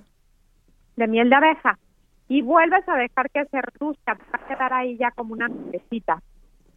Ok. Cuando empieza ya a, a hacerse como una mielecita, en ese momento, Manuel, vas a agregar tu bolillito o tus rebanadas de baguette o de telera que te haya sobrado en forma de dados, del tamaño de un cubo como quedamos. Ok. Y toda esta como salsita aderezo, vas a dejar que el pan se remoje y que se vuelva amigo de todos los demás ingredientes. Ok. ¿Y lo, lo- removemos con alguna cucharita o algo? Sí, con una espátula, con una cuchara de madera. La idea es de que pues no se vaya a quemar y que todo el pan empiece a tomar este jarabito, este aderezo de, de vino tinto que ya tiene el sabor de eh, la nuez, del ajo y del tocino. Ok, perfecto. Y entonces puedes tener la lechuga que tú quieras, orejona, de la romana, de la francesa, la que tú quieras. Siempre es importante recordar que hay que mantenerla en el refri hasta el momento en que la vamos a consumir para que no se marchite y la tengamos bien crocante. Bien fresquecita. Ok. ¿Qué le podemos agregar? Pues le puedes agregar queso de cabra, le puedes agregar elotitos, le puedes agregar jitomatito cherry, o lo puedes dejar literal, si tienes mucho pan y le hiciste mucho aderezo, pues la pura lechuga y el pan que tiene el aderezo o esta mielecita de vino tinto. Ándale. Eso me parece perfecto. ¿Tú cómo, cómo lo prefieres? ¿Con quesito de cabra? Es que me encanta el queso A de mí cabra. me por gusta mucho, ay, sí, a mí me encanta con queso de cabra. Ujú. Fíjate que de verdad te vas a sorprender con esta receta, queda deliciosa. Entonces tú vas a partir un poco tu lechuga, le pones tu, eh, tu mezcla del pan con el vino tinto así tibio, le pones el queso de cabra y a disfrutar. De verdad es que está deliciosa esta receta. Ahí La va. pueden encontrar completa en, ¿En mis dónde? redes sociales. Pues en mis redes sociales, Manuel, Ah, para que claro. no, hago- no tuvieron tiempo de anotarlo, pero quiero ver si tú hiciste la tarea. Sí, no, por supuesto, mire, les va, señoras y señores, una ensaladita de pan. Si usted tiene de esos bolillos, una telera que les haya sobrado, porque suele pasar, ¿no? A veces no ocupamos todo el pan y se queda, pero a veces se hace duro y lo tiramos. Entonces, para no estar desperdiciando, ¿qué vamos a hacer con ese pan? Lo vamos a cortar en cubitos, ¿no? Del tamaño de un dado. Bueno, em, vamos a partir tres de rebanadas de tocino con media cucharadita de ajo picado. Lo- se deja escurrir, esto se deja escurrir, ¿verdad? No, no, no. Oh, a ver, Acuérdate que toda la grasita va a hacer que todo se vaya dorando y todo vaya teniendo Ah, sí, sí, un sí. sabor increíble. Es cierto. Bueno, luego un cuarto de taza de, de nuez picada y eh, cuando esté ya bien dorado hay que agregar vino tinto y dejar reducir. Después hay que agregar media taza de vino tinto también con una cucharada pero de miel de abeja y también el mismo proceso hay que dejar que se reduzca. Posteriormente eh, se agrega pues este pan del cual ya está picado, bueno, ya está este, rebanado en forma de dado eh, y se hace la mezcla con este aderezo para empezar a revolver, ¿correcto? Es correcto. Eh, bueno, y finalmente, ¿cómo lo podemos acompañar, señoras y señores? Usted que nos está sintonizando ahí en casa y que pues a lo mejor eh, el día de mañana, si usted tiene por ahí uno de estos panes, pues le puede poner lechuga de su preferencia, ¿no? Pero tiene que estar bien fresca, eso sí, bien refrigerada para que esté crujiente, para que esté rica. Eh, Manuel, eres el mejor alumno, ¿eh? Ah, gracias. Por cierto, te, te voy a decir algo. Y podemos Ajá. agregar queso de cabra, que es pues, la mejor recomendación, por ahí jitomate cherry, o pues algún otro ingrediente del gusto. A lo mejor, no sé, unas uvas, ¿qué te parece? También queda muy bien. Pues queso, pan y vino. No, exactamente. Entonces, pues ahí está, esta ensalada de pan, mire, sin tantas complicaciones, no desperdiciamos y nos queda un platillo exquisito. Sí, Manuel. Este, que por cierto, ya en unos días va a salir el programa que grabamos aquí en Gastrolab tú y yo, mi querida Paulina Bascal, para Heraldo qué Televisión. Entonces, Me encanta la idea, Manuel. para que estén muy pendientes, ahí los vamos a estar anunciando en las redes sociales. Este, Claro. que cocinamos además un postre delicioso, ya van a ver, en próximos días lo vamos a anunciar. Dentro de ocho días, ¿te parece? Lo Me anunciamos. parece muy bien. Va. Me parece muy bien. Para que vean a Manuel, que no nada más da noticias, sino que también es un gran chef. Me parece perfecto. Bueno, oye, Pau, entonces repítenos por favor tus redes sociales. Ah, bueno, acuérdate que nos encuentran en todas las semanas en Gastrolab por el Heraldo Media Group y adicional pues estamos en TikTok, en Instagram, en Facebook como Paulina Bascal, la cuentita que tiene la palomita azul de verificación. Perfecto. Te mando un abrazo y que tengas excelente fin de semana, Pau. Igualmente, vemos la próxima semana. Gracias, gracias. Es Paulina Bye. Bascal, aquí en Zona de Noticias, cuando son las 3 de la tarde ya con 14 minutos. Entrevista. Eh, si usted estuvo viendo los Juegos Olímpicos, si usted estuvo desvelándose al igual que nosotros y de verdad eh, llenándose de emociones, sobre todo cuando participaba eh, la delegación mexicana en las distintas disciplinas, bueno, pues qué gusto que nos esté acompañando. Y eh, me da mucho gusto que ya estamos contactando aquí a través de nuestras líneas telefónicas a Alejandra Valencia y a Luis Álvarez, mejor conocido como el abuelo Álvarez, quienes, bueno, pues eh, nos dieron la satisfacción de esa primer medalla para la delegación mexicana en los Juegos Olímpicos de Tokio 2020. Y hoy nos acompañan aquí en Zona de Noticias. Alejandra Valencia, qué gusto saludarte, ¿cómo estás? ¿Qué tal? Hola, muy bien. Muchísimas gracias por platicar con nosotros. Luis, el abuelo Álvarez, andas por ahí también. Sí, aquí estamos. Buenas tardes. Muchísimas gracias por, por tenernos en, en tu programa. No, verdad no, no. Muy contentos de estar aquí contigo. El agradecido soy yo y la verdad es que, bueno, pues antes que nada eh, les hacemos extensa una felicitación por parte de todo este gran equipo de Zona de Noticias y les repito con el gusto de tenerlos para platicar un poquito, ¿no? Su experiencia. Voy a empezar contigo, Alejandra, si lo permites. Eh, cuéntanos cómo fue tu experiencia, la vivencia una vez ya estando en el podio, pero sobre todo también esos momentos. ¿Qué fue lo, lo- lo más difícil en todo este proceso, Ale? Pues es que todo todo lo que fueron estos olímpicos fueron diferentes, ¿no? En relación a los otros que ya habían pasado por las pues por todo lo que se tenía que hacer, ¿no? Las regulaciones por lo del COVID y cosas así, desde ahí ya empezamos diferente, ¿no? Y mucho también yo creo que de las dificultades que tuvimos fue el clima, ¿no? Aparte del viento, el calor y la humedad que hubo y todo, entonces, pero siento en mi experiencia que aún después de todo eso siento que sí logré disfrutar bien la competencia, sí logré como que sacar un montón de experiencia de ahí y todo, entonces sí fue como que una competencia difícil, pero que me dejó mucho. Pues. Sí, oye, y en tu caso, Luis, eh, también pues te vimos, por supuesto, ahí eh, ya subirte al podio. ¿Qué pasaba por tu mente en, en ese momento, no? En eh, estar debatiéndote entre pues conseguir la medalla y no, ¿verdad? Porque la verdad es, pues, sí, imagínate, nosotros lo vivimos, ¿no? Que nos estamos desvelando con adrenalina. No me quiero imaginar ustedes la concentración también que deben de tener para ello. Pues, ah, pues mira, como así como dice Alejandra, ¿no? Este, unos unos Juegos Olímpicos atípicos, ah, pues a diferencia de, de otras ediciones de Juegos Olímpicos y pues y fue un poco pesado para empezar el llegar, ¿no? Y pues bueno, antes que nada, pues yo estoy agradecido primero este, de que se hayan realizado los juegos, ¿no? Porque corría el riesgo de que, de que no se realizaran. Y segundo, pues con Alejandra, ¿no? De, de- del, del resultado que, que tuvimos. Este, como sea que haya sido, se, se obtuvo un resultado y es, eso es bastante bueno para el tiro con arco y, y para México, ¿no? Este, pero pues imagínate, ¿no? O sea, después de, de, de una, pues después de un año, ¿no? Porque recuerda que los Juegos Olímpicos, este, hubieran sido el año pasado, entonces, híjole, sí fue un poquito difícil llegar.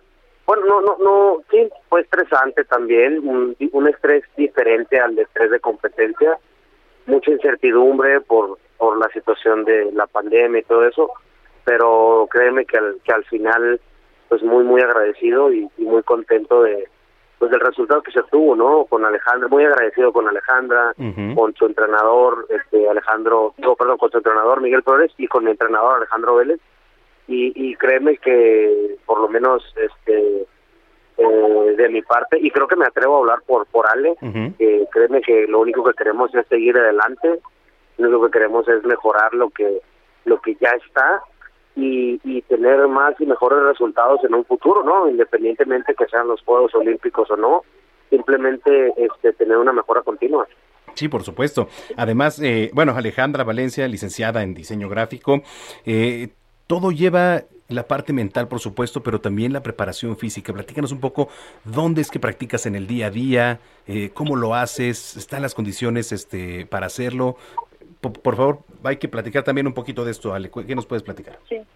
¿Qué tal? Pues, o sea, nosotros nuestro entrenamiento, digamos que se divide en tres, ¿no? Que es el entrenamiento técnico, digamos que es cuando tiras, está el físico, que es cuando vamos al gimnasio, y el psicológico, que es cuando entrenas ya con tu psicólogo, ¿no? Entonces, ahí ya lo cambia según como sean los días, ¿no? Hay veces que son dos sesiones de tiro, por ejemplo, las más pesadas y son dos sesiones de tiro, una de gimnasio y psicólogo, que es cuando se juntan todas, ¿no? Ahí son como 10 a 11 horas en total y ya todo lo que te queda después es para comer y dormir, ¿no? Entonces ahí te lo ahí te, te organizas para poder que te alcancen las 24 horas. Ya después días, por ejemplo, más tranquilos, que es, por ejemplo, una sesión de técnico, o sea, una sesión de en el campo, una sesión de gimnasio y a veces de psicología no. Entonces, cosas así es que son libres, porque a veces también es malo como saturar la mente de lo mismo, ¿no? De estar siempre todos los días entrenando, entrenando, entrenando, entrenando. Obviamente se tiene que hacer, pero no en exceso, ¿no? Porque también el exceso es malo. Entonces, por eso a veces bajan a lo que es una sesión en vez de dos pero contrarrestan lo que es la otra acción con gimnasio, ¿no? Entonces cosas así, o sea, nosotros trabajamos mucho lo que son eh, ejercicios de equilibrio y de fuerza para lo que es el tren superior, pero también en piernas un poco, o sea, trabajamos como que un general de todo el cuerpo porque tenemos que tener como que todo el cuerpo preparado, ¿no? Porque para la estabilidad, para cuando estás contra el aire, tienes que pues tener todo lo que son piernas, torso, para el lo que es el arco, tiene que ser todo lo que es la espalda, los brazos, hombros. Entonces, sí es una preparación general, muy general en el gimnasio, porque hacemos como que todos los grupos musculares. Y ya en entrenamientos ya depende mucho de qué es lo que se esté trabajando y en qué etapa estés, ¿no? Si estás en etapa competitiva, si estás en etapa de, de preparación, o sea, depende mucho en qué etapa estés. Por supuesto. Eh, Luis, ¿cómo ha sido esta dinámica, esta coordinación con Ale? ¿no? ¿Cómo es que se ponen de acuerdo, pero sobre todo para llegar ya a este tipo de, competencias mundiales? ¿Ahí nos escucha Luis? Sí. Es que lo que pasa es que nunca nos ponemos de acuerdo. Ah, exactamente. ¿Andas por ahí, Luis? Bueno, ahorita se nos cortó tantito la comunicación, pero platícanos, sale también esa, esa, esa parte, ¿no? De coordinación. Eh, ¿Entrenan juntos? Eh, ¿Entrenan por separado? ¿Tienen entrenadores distintos? Sí, es que hay dos entrenadores, ¿no? Que es el entrenador de los hombres y el entrenador de las mujeres. El entrenador de mujeres es Miguel Ángel Flores y el entrenador de hombres es Alejandro Vélez. Entonces, entre los dos, pues, o sea, se llevamos entrenamientos diferentes pero parecidos, ¿no? Y siempre tenemos lo que es la, los días de entrenamiento de equipo, que tanto en equipo de tres como el equipo mixto, que ya entonces aquí como el mixto no se sabe quién lo tira hasta el día de la clasificación, porque es el siempre el que queda más alto rankeado. Entonces puede ser cualquiera de los tres, se entrena con todas las combinaciones posibles. En este caso sabíamos que pues Luis era el que iba a ir porque él fue el que tenía el, el único pase entonces entrenamos las tres con él, o sea, todas las combinaciones que pudieran salir. Y pues a él lo conozco desde, desde, allá del 2010, yo creo un poquito más, ahorita que vuelva y que, que me desmienta, pero sí, ya tengo un montón de tiempo conociéndolo y entrenando juntos, compitiendo juntos, también hemos competido muchas veces en mixto juntos, todo este año casi nos tocó competir juntos y todo, todas las competencias ganamos bronce. Oye, qué Hay que cerrar bien el Olímpico. Qué orgullo, de verdad. Este, ¿Andas por ahí, Luis? Luis, creo que... Quítale el mute. Quítale el mute, Luis, por favor. Oye, ¿qué te dice la, eh, tu familia, Ale? ¿Cómo te recibió? Pues súper bien, la verdad, o sea, aparecieron de repente ahí en la Ciudad de México, en el aeropuerto, yo ni me los esperaba. O sea, dije yo, ¿de dónde aparecieron? Pero como les digo, o sea, sí me sorprendió, pero a la vez no, o sea, no me lo esperaba, pero, o sea, fue como, no esperaba más, o sea, fueron como dos cosas, ¿no? Y que dije, no me sorprende, pero me sorprende. Sí, por supuesto. Oye, finalmente, ¿qué viene para ustedes en lo particular ahora que estamos hablando contigo, Ale, para ti?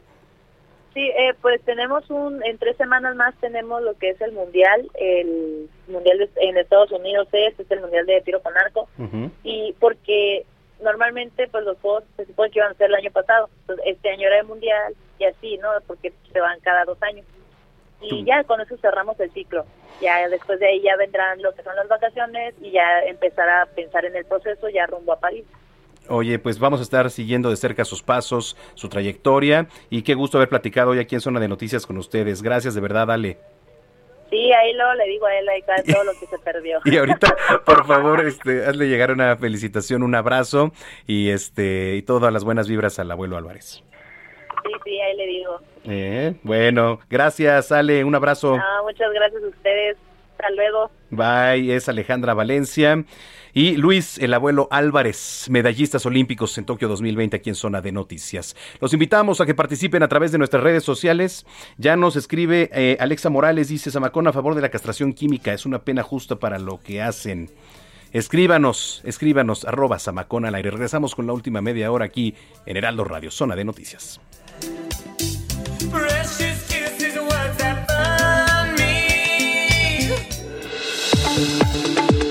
Vamos a una pausa y regresamos con Manuel Zamacona a Zona de Noticias por Heraldo Radio.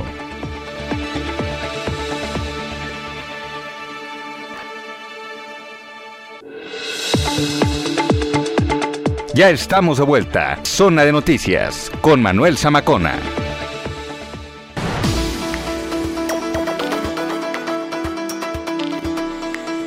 Son ya las 3 de la tarde con 30 minutos, 3 con 30 en el tiempo del centro del país. Gracias, gracias por continuar con nosotros aquí en Zona de Noticias. Miren, el mundo, de manera frecuente somos testigos pues de increíbles y conmovedoras demostraciones de amor. ¿no? Historias que devuelven la fe en la humanidad y demuestran que pues este sentimiento genera grandes cambios. Esto lo experimentó Eddie Huntley, quien en redes sociales dio a conocer cómo su novia, su novia le donó un riñón y le salvó la vida. Huntley contó en sus redes sociales que su novia Vicky Compton decidió donarle uno de sus riñones para que su salud mejorara, ya que el joven se sometía a diálisis tres veces por semana y requería un trasplante de riñón, por lo que su salud pues estaba en constante riesgo. Luego de dar a conocer la historia, esta se viralizó por supuesto en las redes sociales, conmovió a los usuarios por este gesto tan humano por parte de la novia. Desde hacía siete años, Eddie Huntley mantenía una relación con su novia Vicky Compton, sin embargo, se encontraba luchando entre la vida y la muerte debido a que requería con urgencia un trasplante de riñón.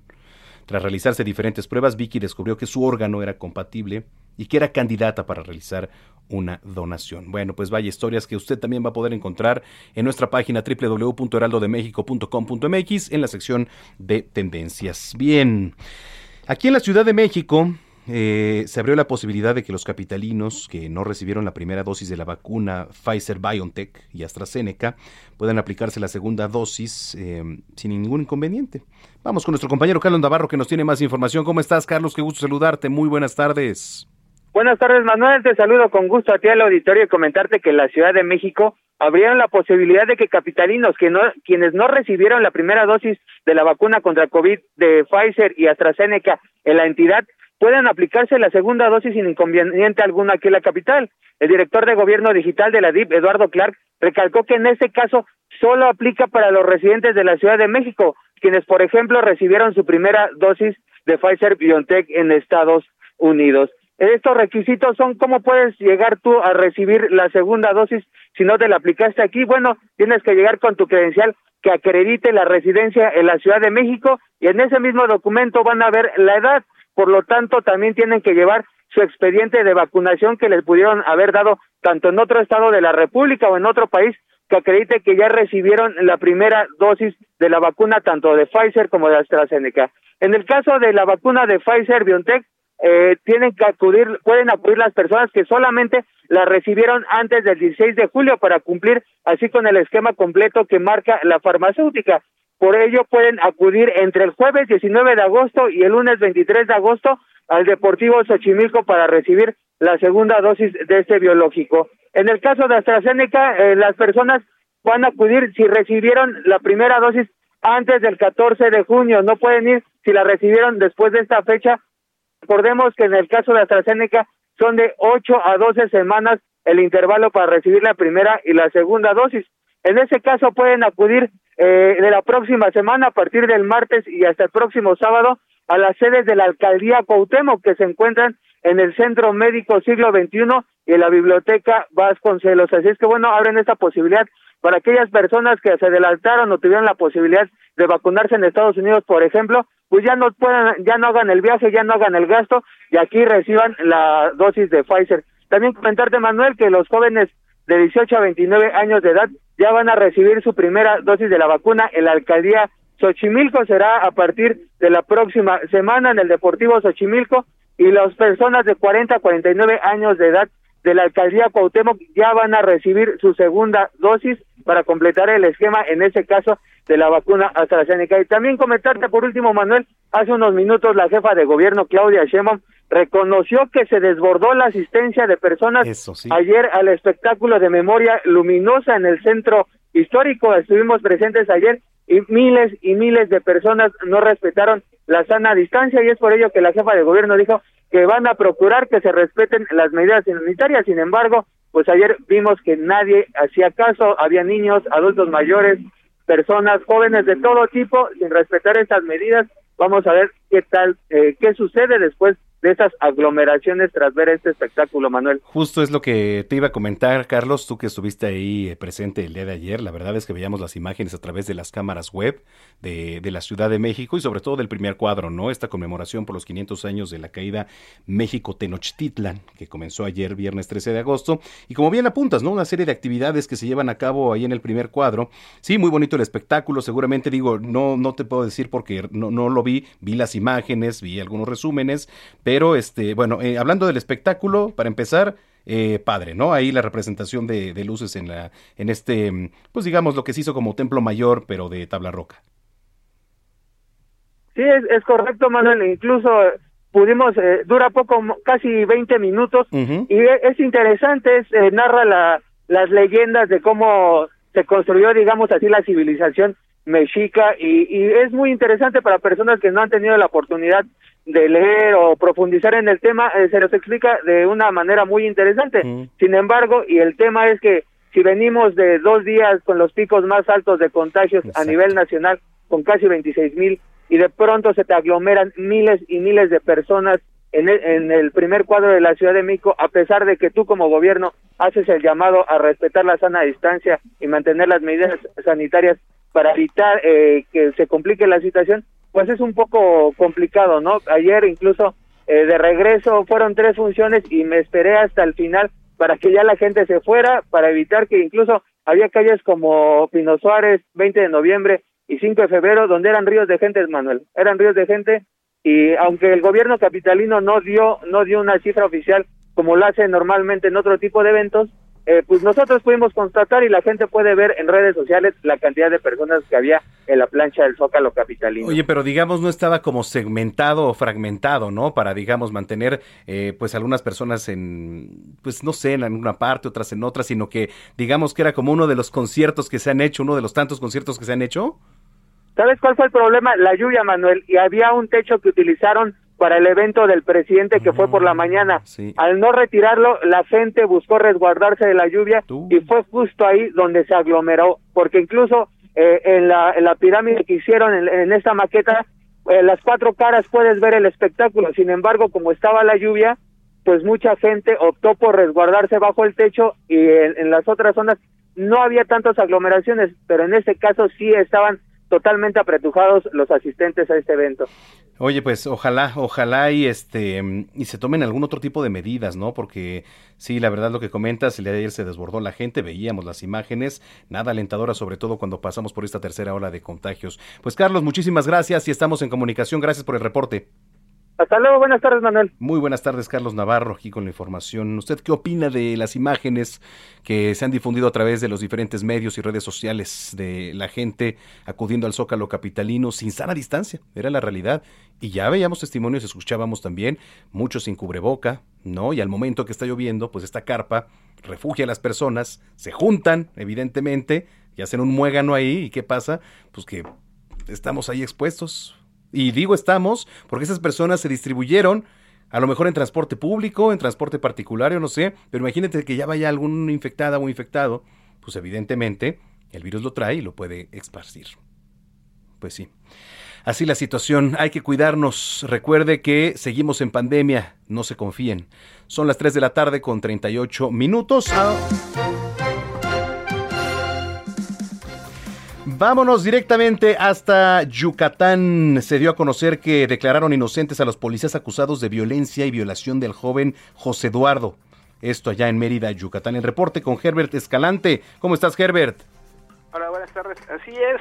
Luego de más de siete horas de debate y analizar los datos de prueba presentados, los cuatro policías municipales de Mérida imputados por el crimen de José Eduardo Rabel Echeverría no fueron vinculados a proceso, por lo que obtuvieron su libertad de inmediato. El juez de control Antonio Bonilla Castañeda señaló que los datos de prueba presentados por la Fiscalía de Yucatán fueron insuficientes, por lo que determinó el auto de no vinculación.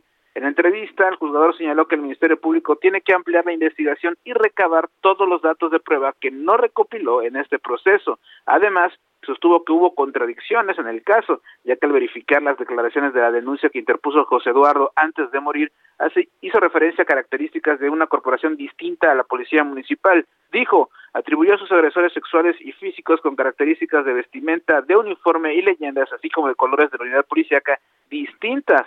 Al preguntarle si se tratarían de elementos de la Secretaría de Seguridad Pública, el juzgador se limitó a decir que la Fiscalía tiene que abordar nuevas líneas de investigación, ya que el caso sigue abierto. Sobre los videos que presentó la defensa de los policías, que supuestamente acreditan su inocencia, el juez recalcó que se analizaron de forma conjunta con otros datos de prueba presentados en la audiencia. Te comento que al finalizar esta sesión, eh, el Ayuntamiento de Mérida, a través de su secretario municipal Alejandro Ruz Castro, declaró que se evitó una injusticia ya que de haber vinculado al proceso o se hubiera sentenciado más adelante a estos cuatro agentes, hubieran arruinado su vida cuando, bueno, ellos no tuvieron responsabilidad en este caso, mientras que la Fiscalía de Yucatán informó que este, apelará la decisión de este juez ante el Tribunal Superior de, Justicia de Yucatán.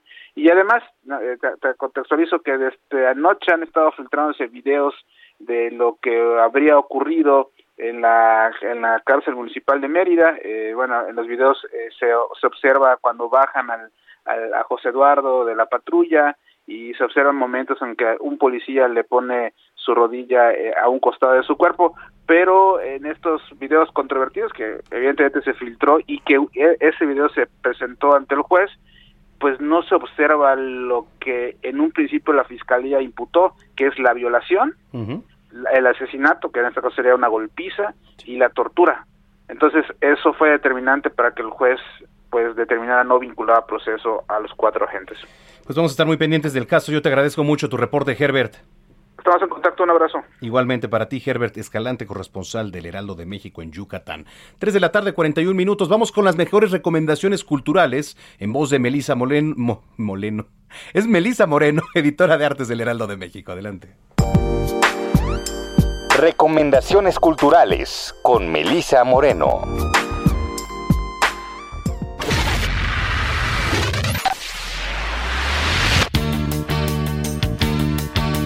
Bienvenidos a la Agenda Cultural del Heraldo de México. Yo soy Melisa Moreno, editora de artes, y esta es la selección de eventos para Zona de Noticias.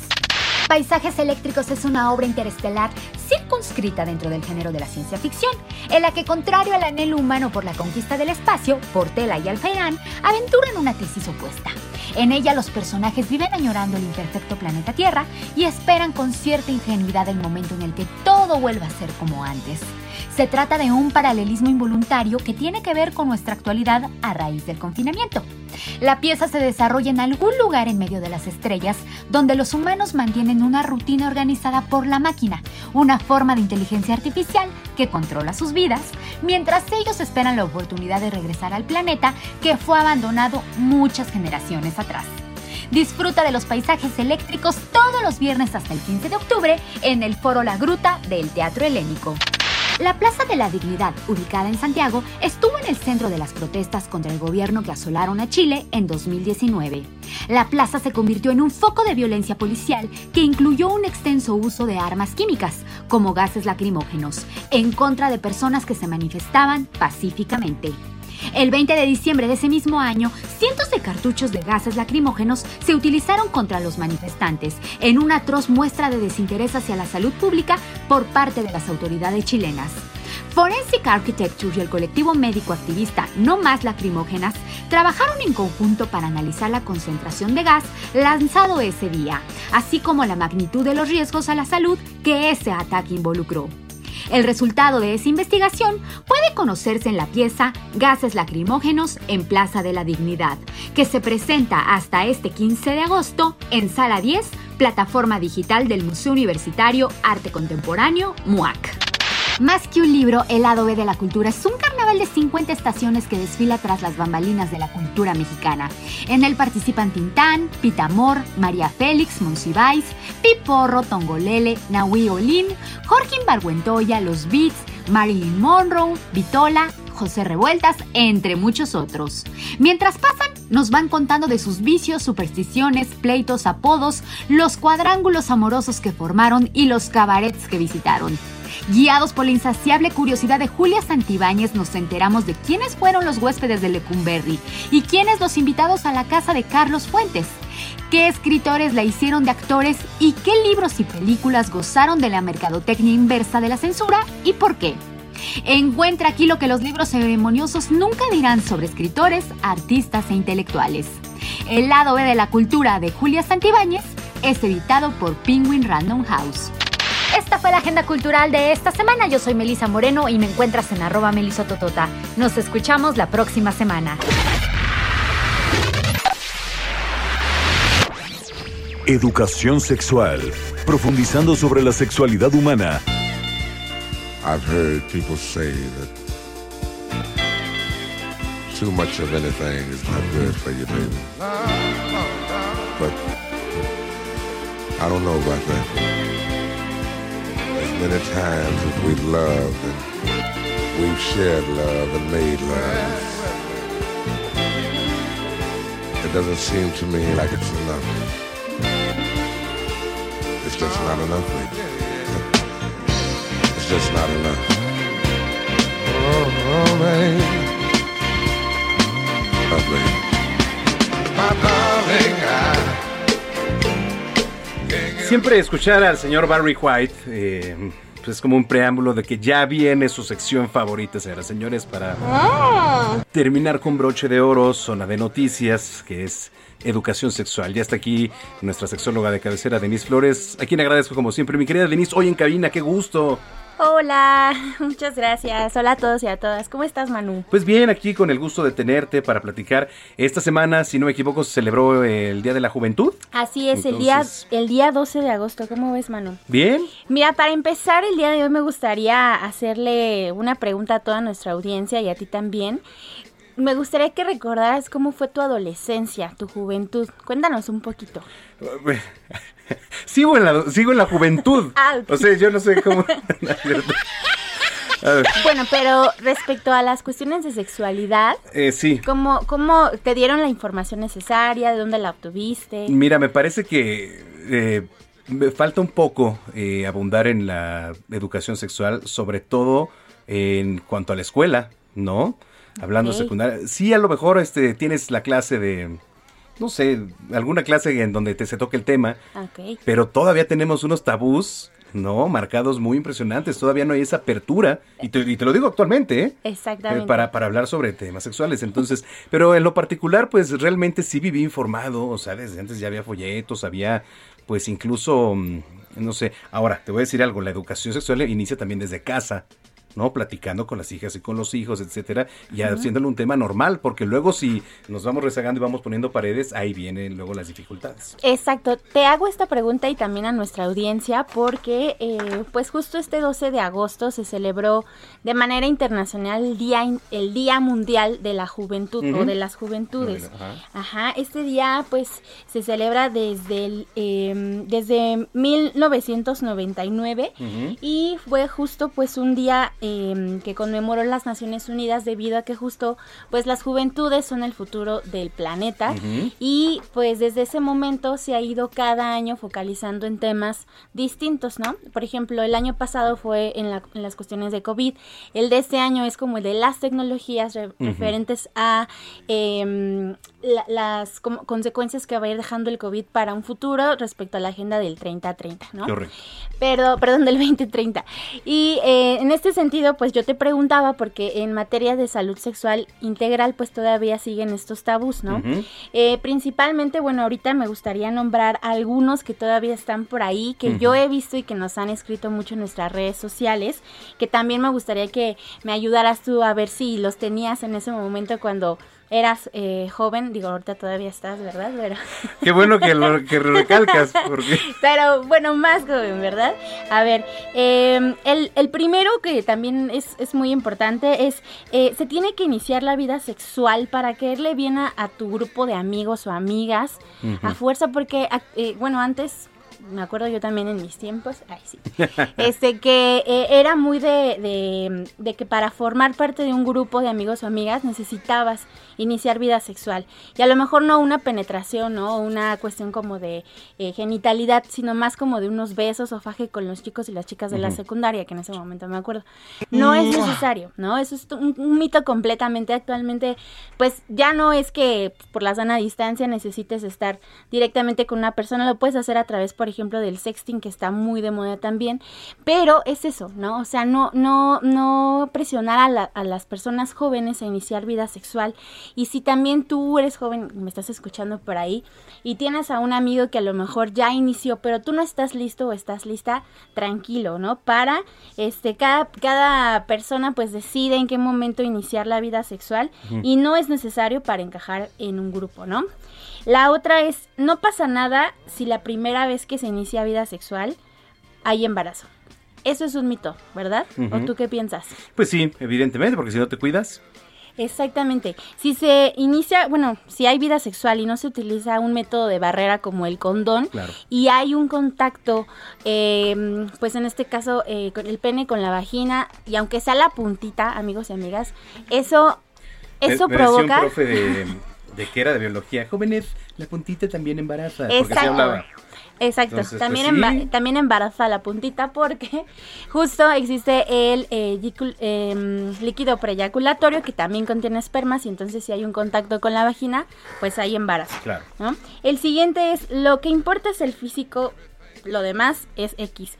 Pues no, amigos y amigas, aunque también no seamos adolescentes, no el físico es lo que, lo que importa realmente en una relación, siempre es la comunicación, la confianza, que haya pues un tema en común de qué hablar, ¿no? Yo siempre les digo a los adolescentes con los que hablo que si van a iniciar vida sexual, que sea con alguien y por lo menos tengan de qué hablar después de que se acabe el palito, ¿no?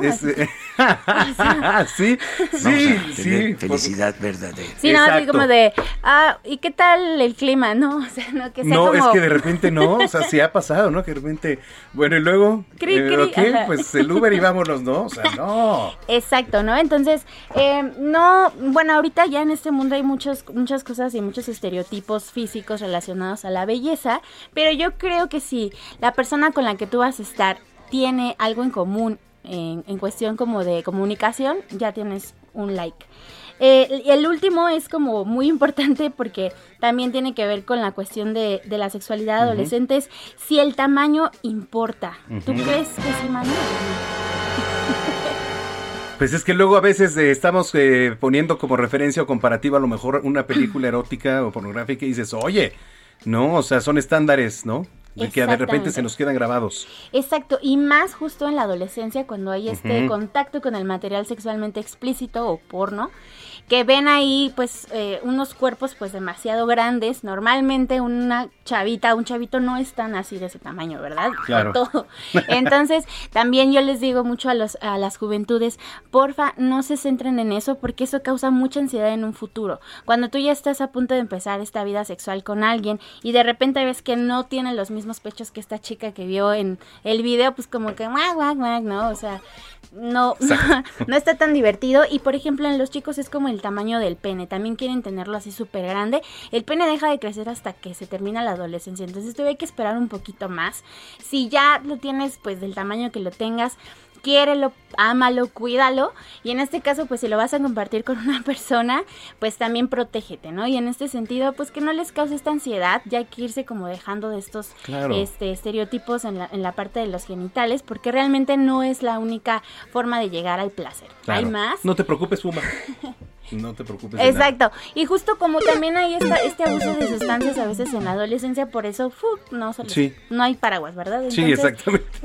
y también cuando son adultos. Entonces, eh, estos son algunos de los mitos que todavía hay en torno, como de la sexualidad adolescente, el Día de la Juventud en torno a, a la sexualidad, eh, pues eh, motiva a que las instituciones que otorgan el, el- el servicio de salud, pues también eh, lo hagan de una forma fácil y rápida. Perfecto. Oye, redes sociales, por favor, Denise. Claro, Décate México en Facebook eh, y Condones Prudence, Facebook, Instagram, Twitter. Ujú. Y en el 55 50 68 96 73. Perfecto. Ahí vamos a tener la próxima semana jornada de anticonceptivos. Jornada de anticonceptivos la próxima semana. Exactamente, el día sábado 22 de agosto. Entonces, más información, rapidísimo otra vez las redes para que contacte la gente. Décate México en Facebook, Twitter, Instagram y también Condones Prudence Ujú. y al 55 50 68 96 73. Nos escuchamos dentro de ocho días, Denise. Sí, nos vemos, gracias. Gracias, Denis Flores. Gracias a ustedes por habernos acompañado aquí en este espacio.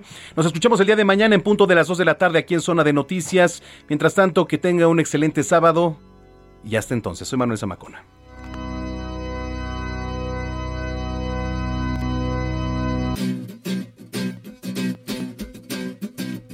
Well,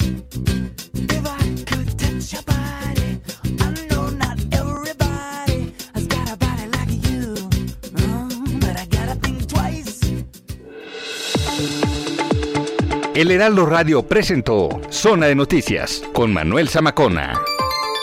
Los esperamos la próxima semana en Zona de Noticias, el epicentro de la información. If you're looking for plump lips that last, you need to know about Juvederm lip fillers. With Juvederm Volbella XC and Juvederm Ultra XC, your lip look, whether it's subtle or bold, can last up to one full year with optimal treatment and no additional maintenance. Find a licensed specialist and see if it's right for you at juvederm.com today. That's J U V E D E R M.com. Add fullness to lips in adults over 21 with Juvederm Volbella XC or Juvederm Ultra XC. Do not use if you have severe allergies or a history of severe allergic reactions, or if you're allergic to lidocaine or the proteins used in Juvederm. Tell your doctor if you have a history of scarring or taking medicines that decrease the body's immune response or that can prolong bleeding. Common side effects include injection site redness, swelling, pain, tenderness, firmness, lumps, bumps, bruising, discoloration, or itching. As with all fillers, there's a rare risk of unintentional injection into a blood vessel, which can cause vision abnormalities, blindness, stroke, temporary scabs, or scarring. For full important safety information, visit juvederm.com.